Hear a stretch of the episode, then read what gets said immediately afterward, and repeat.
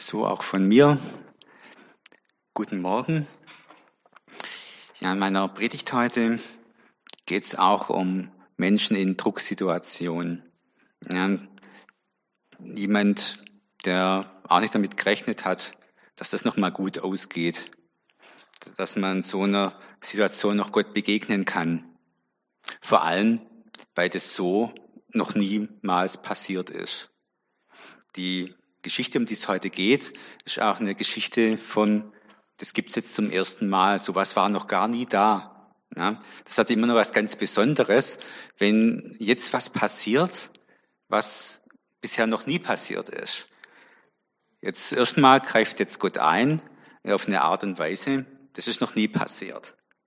Und, und zwar ganz zwei ganz besondere Begebenheiten sind in der Geschichte da drin, nämlich es ist das allererste Mal, dass ein Engel als Bote Gottes in Erscheinung tritt. Mit einer Botschaft ganz konkret an einen Menschen. Das gab es bisher noch gar nicht. Und das Zweite, es ist zum allerersten Mal, dass dieser Mensch dann Gott einen Namen gibt. Das gab es bisher auch noch nicht. Ja, vielleicht hat der eine oder andere schon eine Idee, von welcher Geschichte ich rede. Es handelt sich um einen Bibeltext aus dem ersten Mose, Kapitel 16, und ich lese euch die Verse 1 bis 16 nach der guten Nachricht Bibel vor. Abrams Frau Sarai blieb kinderlos. Sie hatte aber eine ägyptische Sklavin namens Hagar. So sagte sie zu ihrem Mann, Du siehst, der Herr hat mir keine Kinder geschenkt, aber vielleicht kann ich durch meine Sklavin zu einem Sohn kommen. Ich überlasse sie dir. Abraham war einverstanden und Sarai gab ihm die ägyptische Sklavin zur Frau. Er lebte damals schon zehn Jahre im Land Kanaan. Abraham schlief mit Hagar und sie wurde schwanger. Als sie merkte, dass er ein Kind bekommen würde, begann sie auf ihre Herrin herabzusehen. Da sagte Sarai zu ihrem Mann, mir geschieht Unrecht und du trägst dafür die Verantwortung. Ich habe dir meine Sklavin überlassen, seit sie weiß, dass sie ein Kind bekommt, verachtet sie mich. Ich rufe den Herrn als Richter an. Abraham erwiderte, sie ist deine Sklavin. Mach mit ihr, was du für richtig hältst. Sarai ließ daraufhin Hagar die niedrigsten Arbeiten verrichten da lief sie davon. In der Wüste rastete Hagar bei dem Brunnen, der am Weg nach Schur liegt. Da kam der Engel des Herrn zu ihr und fragte sie, Hagar, Sklavin Sarais, woher kommst du? Wohin gehst du? Ich bin meiner Herrin davongelaufen, antwortete sie. Da sagte der Engel, geh zu deiner Herrin zurück und ordne dich ihr unter. Der Herr wird dir so viele Nachkommen geben, dass sie nicht zu zählen sind. Du wirst einen Sohn gebären und ihn Ismael, Gott hat gehört, nennen. Denn der Herr hat deinen Hilferuf gehört. Ein Mensch wie ein Wildesel wird er sein, im Streit mit allen und von allen bekämpft. Seinen Brüdern setzt er sich vors Gesicht. Hagar rief, habe ich wirklich den gesehen, der mich anschaut? Und sie gab dem Herrn, der mit ihr gesprochen hatte, den Namen, du bist der Gott, der mich anschaut. Darum nennt man jenen Brunnen Beer Roy, Brunnen des Lebendigen, der mich anschaut. Er liegt zwischen Kadesh und Beret. Hagar gebar Abraham einen Sohn und Abraham nannte ihn Ismael. Abraham war damals 86 Jahre alt. Eine erste große Verheißung ergeht an Abraham bereits in 1. Mose 12. Er soll Heimat und Familie verlassen. Er wird allein auf Gottes Wort hin in ein Land ziehen, das Gott ihn wird sehen lassen. Abraham wird ein Segen sein und soll zu einem großen Volk werden. Gott verheißt Abraham also sein Segen und zahlreiche Nachkommen. Der Glaube von Abraham und seiner Frau Sarah wird auch auf eine harte Probe gestellt, weil Gott seine Verheißung lange Zeit nicht einlöst. Denn, so steht es in unserem Text, Abraham und Sarah lebten schon zehn Jahre in diesem Land Kanaan Und noch immer fehlt die elementare Voraussetzung für die Verheißung des großen Volkes. Es gibt noch keinen einzigen Nachkommen. Sarah hat kein Kind bekommen. Das ist nicht nur für die große Verheißung ein Problem, es ist zuerst mal eins für Sarah. Kinderlosigkeit bedeutet für eine Frau in der damaligen Zeit ein Verlust sozialer Anerkennung. Deshalb wird Hagar, die Leibmagd Sarahs, wie im alten Orient rechtlich erlaubt und üblich, von ihrer Herrin als eine Art Leihmutter benutzt. Über das Kind, das Hagar von Abraham erwartet, will Sarah dann als ihr eigenes verfügen. Hagar, die Sklavin, wird nicht gefragt. Sie ist buchstäblich mit Haut und Haaren, mit Leib und Leben in der Hand ihrer Herrin. Ihre Reaktion überrascht daher nicht. Sie hat mit dem Kind in ihrem Leib etwas, das Sarah sich nicht selbst beschaffen konnte. Das Kind ist Hagars ganze Würde und ihre ganze Kraft, mit der sie jetzt beginnt, gegen ihre Herrin aufzubegehren und sogar den Mut hat, zu fliehen, als Sarah versucht, sie durch Demütigung wieder in die Schranken zu weisen. Damals, in der Zeit der Erzväter, war es durchaus Sitte, dass eine Frau eine Leibmagd mit in die Ehe brachte, über die sie dann selbst souverän verfügen durfte. Selbst der Ehemann hatte nur begrenzte Verfügungsgewalt über sie. Das war nicht nur bei den Vätern Israels, sondern im Orient weithin Brauch, Sitte und Recht. Und auch das war zur Zeit der Patriarchen ein weit verbreiteter Rechtsbrauch, dass die Ehefrau bei anhaltender Kinderlosigkeit dem eigenen Ehemann ihre Leibmagd in die Arme legte, auf dass er mit ihr ein Kind zeuge. Gelang ihm das, dann musste die Magd auf den Knien der Herrin das Kind zur Welt bringen, so dass das Kind so angesehen wurde, als sei es aus dem Schoß der Herrin selbst hervorgegangen. Es war also nun deren Kind. Hagars Kind würde dann Sarahs Kind sein. Kinder können also mehr als eine Mutter haben, nämlich eine leibliche und eine soziale Mutter. Und beide sind richtige Mütter. Wie bereits gesagt, unterscheidet auch dies die Zeit der alttestamentlichen Väter und Mütter von unserer Gegenwart, dass Kinderlosigkeit als soziale Schmach betrachtet wurde, unter der vor allem die Frau zu leiden hatte. Eine kinderlos bleibende Ehefrau verlor an gesellschaftlicher Achtung. Sie symbolisierte sozusagen die Verweigerung von Zukunft, die man im Kind und vor allem im Sohn garantiert sah. Die auf Dauer kinderlos bleibende Frau drohte an den Rand der Gesellschaft zu geraten. So war das damals. Und zumindest so viel muss man wissen von dem, was damals Sitte, Brauch und Recht war, um die Erzählung von Hagar auch heute verstehen zu können. Wie gesagt, Abraham und Sarah haben keine Kinder, aber Gott hat ja versprochen, dass sich das noch ändern wird, dass die beiden viele Nachkommen haben werden. Aber keine Kinder zu haben, das lastet als großen Druck auf dem Paar.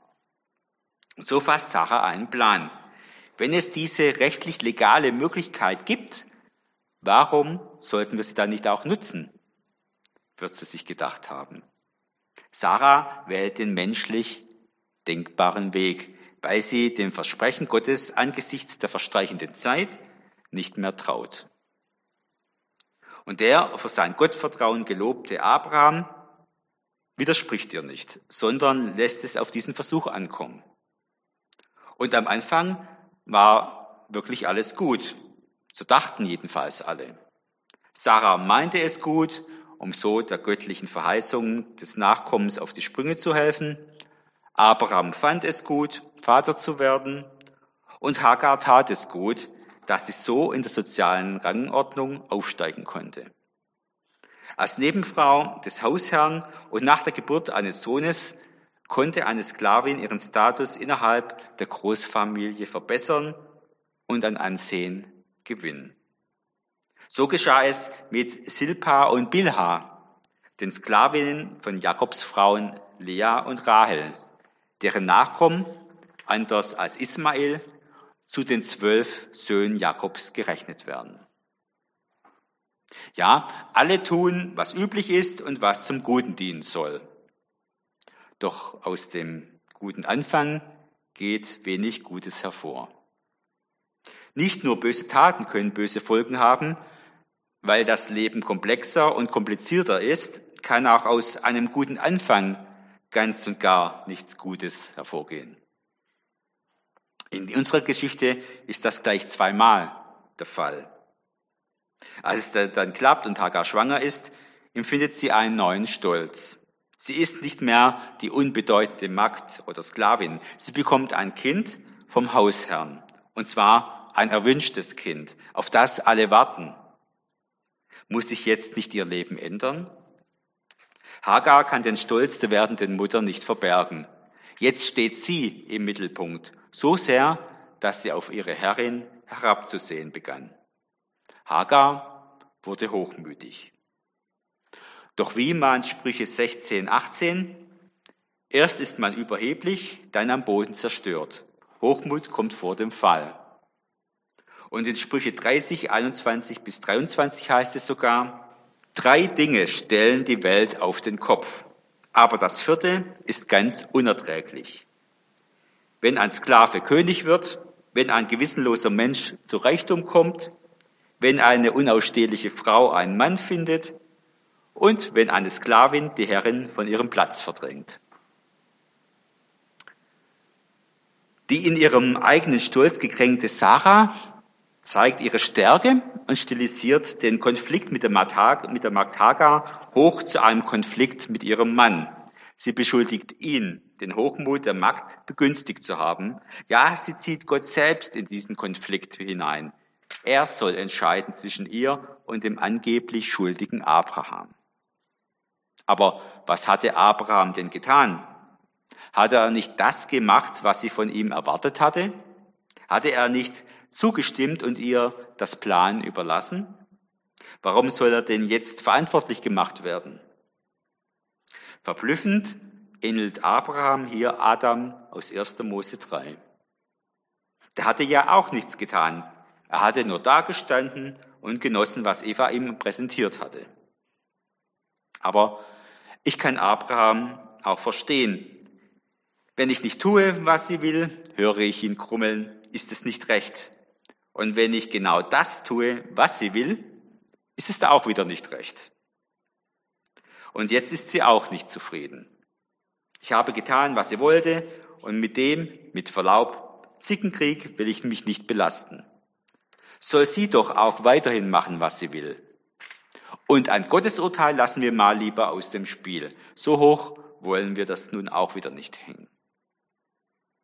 Abraham offensichtlich auf den häuslichen Frieden bedacht, gibt also nach und überlässt die zur Nebenfrau avancierte Magd wieder der Verfügung ihrer Herrin. Sie ist deine Sklavin, mach mit ihr, was du für richtig hältst. Und das tut Sarah dann auch. Sarah bedrückt und erniedrigt nun ihrerseits Hagar, die werdende Mutter, und das so sehr, dass diese die Situation schließlich für unerträglich hält. Hagar flieht in die Freiheit. Keiner gibt hier ein gutes Bild ab. Sarah nimmt ihr Schicksal selbst in die Hand, anstatt auf die Verheißung Gottes zu vertrauen. Sie benutzt andere Menschen für ihre Ziele, manipuliert ihren Ehemann und missbraucht ihre schutzbefohlene Sklavin. Ihre rechtmäßig wiederhererlangte Machtposition spielt sie dann gnadenlos gegen Hagar aus. Abraham gibt sich fügsam. Er ist Spielball der Intrigen und Machtspielchen. Scheinbar will er sich weiteren Ärger ersparen. Vielleicht war ihm auch unerträglich, das Unglück seiner Ehefrau anzusehen. Auf jeden Fall setzt er den Wünschen Sarahs nichts entgegen. Keine Aussage wie, lass uns auf die Verheißung Gottes vertrauen oder geh mit Hagar verantwortlich und wertschätzend um. Das zum Thema Familienoberhaupt. Er versteckt sich hinter rechtlichen Richtigkeiten, aber übernimmt alles andere als Verantwortung. Hagar erhebt sich über ihre Herrin. Absolut verständlich, dass sie, die ausgenutzte Sklavin so handelt. Aber weder hat sie ein Recht darauf, noch ist es menschlich fair. Sie war doch Leibmagd der Sarah, ihre vertraute und langjährige Begleitung. Sie kannte die Not ihrer Herrin, die Demütigung, denen Sarah ausgesetzt war, ihre Hoffnung und unerfüllten Wünsche, ihre Tränen. Letztendlich hatte die Not ihrer Herrin Hagar neue Perspektive und Stellung gebracht. Aber das reicht ihr nicht. Sie überhebt sich, triumphiert und behandelt Sarah geringschätzig. Die Geschichte mündet in einer menschlichen Katastrophe. Keiner hat hier ein gutes Bild abgegeben. Alle haben sich schuldig gemacht und Schuld bringt Chaos hervor. Die Leidtragende ist am Ende Hagar. Hagar flieht. Sie steht am Tiefpunkt ihres Lebens. Sie landet in der Wüste. Wir wissen nicht genau, was Sarah mit Hagar gemacht hat, aber es muss schon ziemlich schlimm kommen, bevor man in die Wüste flieht. Denn in der Wüste kann man, wenn man auf sich selbst gestellt ist, nicht überleben. Wenn man Glück hat, findet man, wie Hagar, eine Wasserquelle. Aber die Wasserquelle macht eigentlich alles noch schlimmer. Denn sie, sie gibt gerade nur so viel her, wie man braucht, um zu merken, was fehlt. Und nur zu leicht kann auch diese Quelle versiegen. Sie hilft für den Augenblick, aber nicht darüber hinaus. Hagar weiß das. Sie weiß, dass die Flucht in die Freiheit ihr eigenes Leben und das Leben des ungeborenen Kindes gefährdet. Hagar wird so in einer jeden Hinsicht einsamen Frau. Niemand sieht sie, niemand hört sie, niemand spricht mit ihr. Der Weg in die Freiheit hat sie in eine wüste Einsamkeit geführt. Sie beginnt zu flehen, nicht zu irgendeinem Menschen, sondern zu Gott. Auch so mancher von uns kennt das. So mancher leidet darunter sogar mitten in der Gemeinde. Frei, aber unendlich einsam. Wohl dem, dem dann, in welcher Gestalt auch immer, eine Person begegnet, die man mit Fug und Recht Bote Gottes nennen kann, so wie der Hagar. Die Person verrät nicht, wer sie ist, aber sie macht die Wüsteneinsamkeit Hagars ein Ende. Oft ist es nur eine schlichte Frage, mit der ein solcher Bote die menschliche Einsamkeit beendet. So wie bei Hagar. Woher kommst du? Wohin willst du? Hagar hat wohlweislich nur den ersten Teil der Frage, nur die Frage nach dem Woher beantwortet. Dann schweigt sie. Wahrscheinlich, weil sie eh keine Ahnung hat, wohin sie gehen und wie es weitergehen soll. Hagar sagt nur, ich bin auf der Flucht. Vielleicht könnt ihr euch in einer gewissen Weise in Hagars Antwort wiederfinden. Ich bin auf der Flucht. Ich vermeide oder verdränge etwas, zum Beispiel die Verantwortung, eine bestimmte Konfrontation, irgendetwas, wovor ich Angst habe. Mein schlechtes Gewissen vielleicht. Eine weitere Antwort, die viele von uns kennen, ist, ich warte noch. Ich habe ein Ziel, das mich glücklich machen wird. Jetzt bin ich zwar noch nicht glücklich, aber wenn ich dies erreicht habe oder wenn ich jene Fertigkeit gelernt habe oder wenn ich erst diesen Job oder diesen Traumpartner gefunden habe, dann, dann bin ich glücklich, dann bin ich am Ziel. Man könnte auch sagen, ich warte auf eine bessere Erfahrung. Woher sie kommt, kann Hagar ehrlich sagen. Woher wir kommen, können wir meistens auch präzise sagen. Woher komme ich? Mit dieser Frage verdeutliche ich mir meinen bisherigen Werdegang, um zu erkennen, was da zuletzt schiefgelaufen ist. Was wir in die Wiege gelegt bekamen, was uns anerzogen wurde, was uns widerfahren ist. Was wir unter Schmerzen gelernt oder auch nicht gelernt haben. Das ergibt die geprägte Gestalt unseres heutigen Lebens. Und das bestimmt unsere eigen eingefahrten, eingespurten Verhaltensweisen. Wo, so frage ich mich in der Krise, wo ist der kleine Spielraum, innerhalb dessen ich mein Verhalten doch verändern oder jedenfalls besser kontrollieren kann? Aber auch die Klärung des Wohin brauchen wir in der Stunde einer Krise.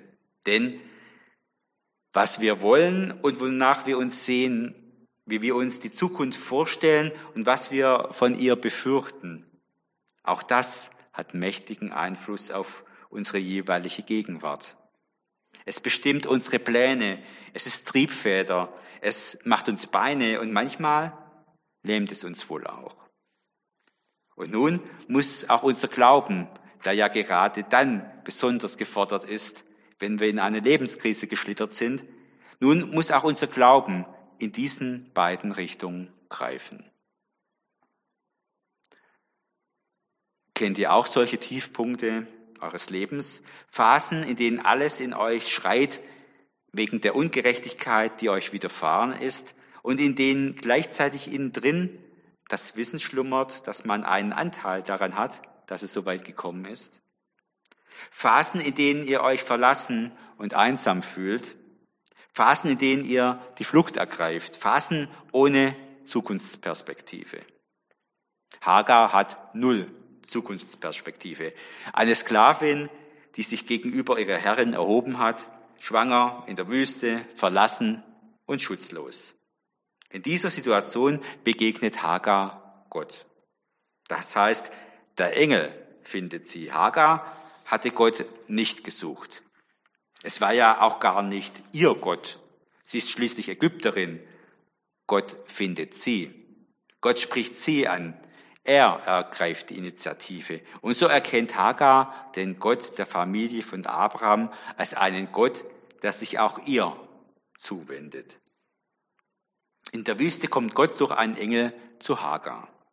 Zum ersten Mal in der Bibel tritt nun ein Engel als Bote Gottes in Erscheinung. Und der erste Mensch, dem ein solcher Gottesbote in der Bibel begegnet, ist hier die ägyptische Sklavin Hagar. Gott nimmt ihr Elend wahr. Er spricht ihr Mut zu. Aber er verurteilt niemanden. Weder Hagar, die mit neuem Stolz durch ihre Schwangerschaft sich Illusion gemacht hat, noch Sarah, die alles angezettelt hat und dann nicht damit umgehen kann noch Abraham, der alles mitmacht, als ob er nur mit seiner Frau keinen Ärger haben will. Der Engel ist übrigens der Erste, der in dieser Geschichte Hagar mit ihrem Namen anspricht. Im Bibeltext sprechen Abraham und Sarai Hagar nicht mit ihrem Namen an, sondern nur mit ihrer Dienstbezeichnung. Sie wird immer nur als Sklavin tituliert. Hagars Namen nennen beide nicht. Bei Gott wird sie nun aber als Person wahrgenommen. Und Hagar hört, hört auf die Stimme des unbekannten Fremden. Sie hört und hört, bis ihr ein Licht aufgeht und sie erkennt, wer da in Wahrheit mit ihr redet. Hagar hat den Eindruck, dass in den Worten dieses Boten Gott selbst zu ihr spricht, dass sie dort am Brunnen Gott selbst begegnet. Es braucht oft einige Zeit, bis man erkennt, dass eine persönliche Anrede etwas anderes ist als die Fortsetzung des alltäglichen Geredes. Doch dann entdeckt man plötzlich, dass die Worte des anderen Zukunft gewährende Worte sind. Worte, die aus der Wüste der Einsamkeit herausführen. So wie bei Hagar. Du wirst einen Sohn gebären und ihn Ismael, Gott hat gehört, nennen, denn der Herr hat deinen Hilferuf gehört. Hagar ist die erste Frau der Bibel, der unzählige Nachkommen verheißen werden und der die Geburt eines Sohnes angekündigt wird. Zuvor erging eine ähnliche Verheißung nur an Abraham. Als Hagar das hörte, wusste sie, dass sie Zukunft hat. Sarah hin, Sarah her, wenn sie, Hagar, dem Neugeborenen einen Namen geben kann, dann war sie mehr als eine Leihmutter. dann würde das zur Welt kommende Kind ihr Sohn sein und bleiben. Und so ist es dann ja später auch gekommen. In 1. Mose 25, 12 heißt es, dies ist die Geschichte Ismaels, des Sohnes Abrahams, den Hagar, die ägyptische Sklavin Saras, ihm geboren hatte. Ismael, das heißt wörtlich übersetzt, Gott hört. Doch was ist das für ein Mensch, der auf den Namen Gott hört, hört? Ein Mensch frei und wild wie ein Wildesel, der den natürlichen Kriegszustand aller gegen alle repräsentiert. Im Streit mit allen und von allen bekämpft. Seinen Brüdern setzt er sich vors Angesicht. Freiheit? Auf jeden Fall eine wilde Freiheit. Der alttestamentliche Erzähler kann seine Bewunderung vor den durch Ismael repräsentierten stolzen Beduinen, die, denen er seinen Nacken unter kein Joch beugt, nicht verhehlen. Kein Zweifel, Ismael wird ein seiner trotzigen Mutter ebenbürtiger Sohn sein. Übrigens, in 1. Mose 25, 13 bis 16 wird berichtet, dass Ismael zwölf Söhne hatte, welcher jede zu einem Stammesoberhaupt wurde. Also genauso wie später auch bei Jakob, dem Sohn von Isaak und Enkel von Abraham. Doch Hagar gibt nicht nur ihrem Sohn, sie gibt auch Gott einen Namen und nennt ihn den Gott, der mich sieht. Denn das beeindruckt Hagar in dieser Begegnung am meisten, dass Gott sie sieht, dass Gott sie wahrnimmt, dass Gott sie mit ihrem Namen anspricht. Und auch die Quelle erhält einen Namen, der noch einmal dasselbe sagt, nämlich Brunnen des Lebendigen, der mich sieht. Am Ende der Geschichte von Hagar stehen also drei Namen. Der Name der Quelle, der Name ihres Sohnes und der Name ihres Gottes. Lassen wir die Quelle außen vor. Sie plaudert nur nach, was Hagar ohnehin schon gesagt hatte, nämlich ihr Gott soll El Roy heißen, also Gott sieht mich. Ihr Sohn aber soll Ismael heißen, also Gott hört. Hagar ruft Gott nicht nur an, betet zu Gott oder denkt Gott, nein, sie benennt Gott. Hagar ist die einzige Person der Bibel, die Gott selbst einen Namen gibt. El Roy, der Gott, der mich sieht. Diese Bezeichnung vor Gott kommt nur an dieser einen Stelle der Bibel voll. El Roy, Hagar sagt damit, du bist ein Gott, der mich sieht. Mich, die Sklavin, mich, die Einsame. El Roy, du bist ein Gott, der mich sieht, nicht ein Gott, der mich übersieht. Du bist kein Gott, der nur meine Fehler sieht. Du bist kein Gott, der nur sieht, was er sehen will.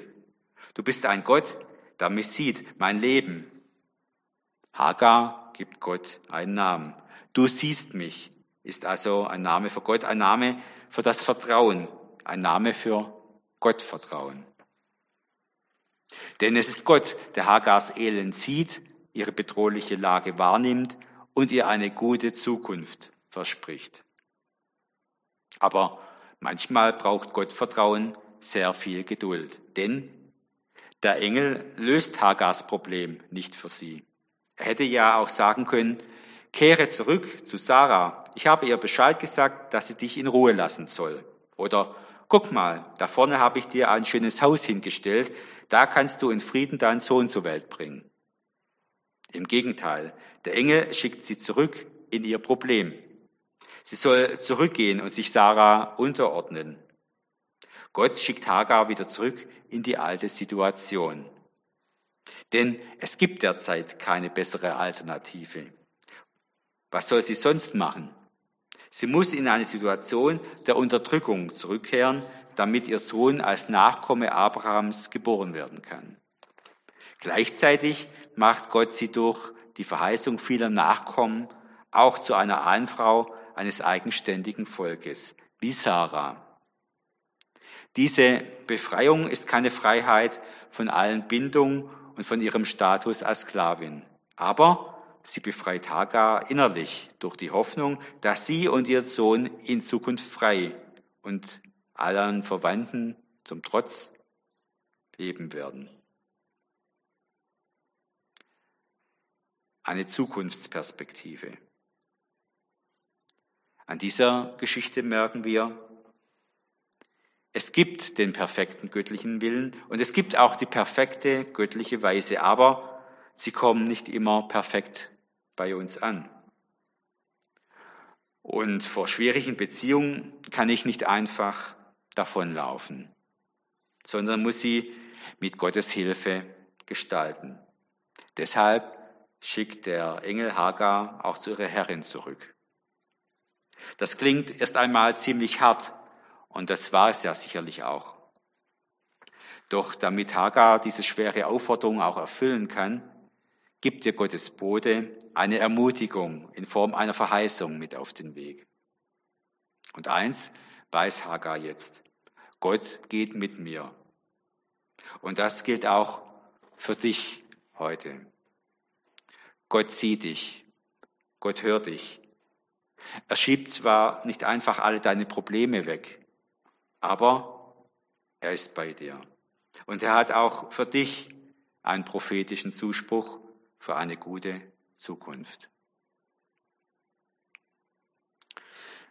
Die sinnbildliche Gegenüberstellung von Sarah und Hagar, die Paulus in Galater 4, 21 bis 31 macht, sei an dieser Stelle nur noch ganz kurz erwähnt.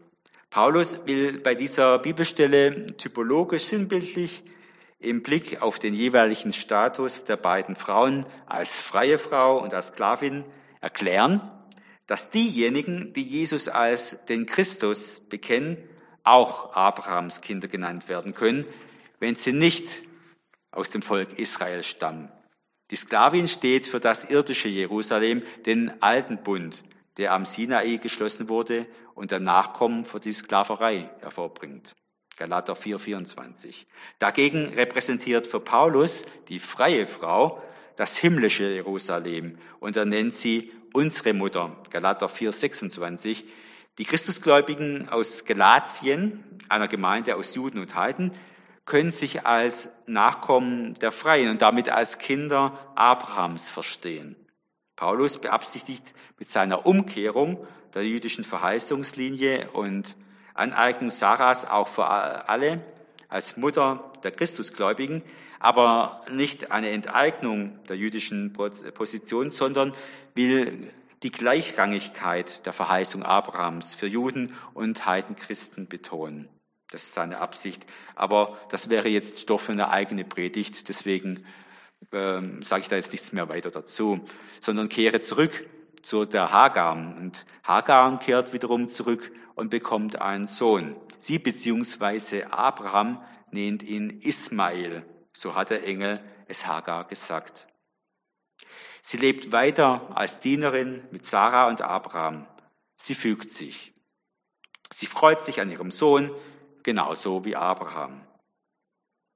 Dass die Probleme noch lange nicht gelöst sind, zeigt sich Jahre später. Denn Gott will nämlich Abraham und Sarah doch ein gemeinsames Kind schenken. Isaak wird geboren. Der Sohn, den Gott sich gedacht hat als Abrahams Nachkommen. Der, der gesegnet werden soll. Die weitere Geschichte mit Hagar finden wir im 21. Kapitel des ersten Buch Mose. Aber auch darauf gehe ich heute nicht mehr näher ein. In der Geschichte von Sarah, Hagar und Abraham hören wir keinerlei Schuldzuweisung und Wertung. Gott verurteilt und wertet nichts. Gott reagiert flexibel auf die gescheiterten und fehlerhaften Versuche dieser drei, es gut zu machen. Er erneuert das Versprechen vor Abraham und Sarah und er segnet Hagar. Gott spricht Hagar in der Wüste Mut zu. Er verspricht ihr eine gute Zukunft für ihren Sohn. Er lässt Hagar zurückgehen, denn es gibt für sie als Schwangere und später mit dem Baby zurzeit keinen besseren Platz. Gott weist Sarah mit ihrer Eifersucht und Missgunst nicht zurecht. Gott schlägt schließlich für die Vertreibung von Hagar und Ismael zu, als das Zusammenleben untragbar wird. Aber er segnet auch alle Beteiligten. Gott, äh, diese Geschichte zeigt mir, dass Gott auch dann den weiteren Weg segnen kann, wenn ich es vermasselt habe. dass Gott hinausführt über Wertungen, Schuldzuweisungen und Resignation, das kann Gott. Vielleicht ist es schwer hinzunehmen, dass Gott hier so gar nicht wertet. Aber es geht ihm nicht um Abrechnung, sondern darum, Zukunft zu schenken. Eine kleine Randbemerkung in der weiteren Geschichte, nämlich als Zeichen dafür, dass diese Familiengeschichte keine Geschichte menschlichen Scheiterns bleibt. Als Abraham viele Jahre später stirbt, begraben die beiden Söhne Ismael und Isaak gemeinsam ihren Vater. Daraus schließe ich, die beiden Brüder sind bei alledem nicht zu Feinden geworden. Hagar gibt Gott einen Namen, als er sie das erste Mal in der Wüste anspricht und ermutigt. Du bist der Gott, der mich sieht. Hagar erlebt, dass sie wahrgenommen wird in ihrer Situation. Ihr Leid wird anerkannt und sie ist nicht mehr allein. Gott hört und Gott sieht mich. Am Anfang war davon ja nichts zu spüren, dass Gott hört und dass Gott sieht. Am Anfang hieß es nur, Gott habe Sarah Kinder versagt. Doch am Ende heißt es gerade wegen dieser Geschichte so, Gott hört, Gott sieht mich. Bedenkt man die Geschichte Hagars von ihrem Ende her, dann stellt sich die Gewissheit ein, dass Gott auch dann sehr genau hört und sehr genau sieht, wenn wir nichts von ihm spüren oder wenn wir gar meinen, Gott sei uns abhanden gekommen. Auch wenn wir schwere Zeiten des Lebens durchschreiten müssen und fühlen, dass niemand einen sieht und versteht, darf ich wissen, dass Gott mich sieht. Gott lässt uns nicht einfach ins totale Unglück rennen. Er hört unsere stillen und auch unsere lauten Hilferufe und sieht unsere vielleicht schwierige Lebenssituation. Ich darf mich an Gottes Verheißung klammern, selbst dann, wenn die Lebensumstände eine ganz andere Sprache sprechen. Gottes Liebe und Zuwendung steht jedem Menschen zur Verfügung, egal ob man Hagar oder Sarah, Ismael oder Isaak heißt. Für Hagar war die Gottesbegegnung am Brunnen ein wichtiger Einschnitt für ihr Leben. Sie wird den Wüstenbrunnen, an dem Gott sie ansah, nie mehr vergessen. Es ist und bleibt für sie ein gesegneter Ort, der zeigt, Gott übersieht kein. Dies ist eine Botschaft, die direkt auf Jesus Christus zeigt und uns bis heute neue Kraft geben kann. Bei Jesus entdecken wir, dass er die Menschen sah. Er nahm sie ernst, die beladenen Menschen in Galiläa, in Jericho, in Jerusalem. Jesus sah die Menschen mit ihren tiefen Lebensnöten. Und so sieht er auch uns heute. Er sieht alle Einsamen und Ängstlichen. Er sieht alle, die in Konflikten stecken, die am liebsten der Lebenswirklichkeit entfliehen wollen. Wir sind angesehene Leute, von Gott angesehen, bei ihm bekannt und geliebt. Gott persönlich, ja, Gott hört und Gott sieht. Gott ist ein Gott, der jedem und jeder von euch sehr genau zuhört aber er tut es, um euch zu erhören. Deshalb redet mit ihm. Redet auch dann mit ihm, wenn er nichts von ihm spürt. Redet auch dann mit ihm, wenn er euch abhanden zu kommen scheint. Denn Gott bleibt auch in weitester Ferne noch der Gott, der dich hört und der dich sieht. Und er sieht dich gern, sehr gern sogar. Amen.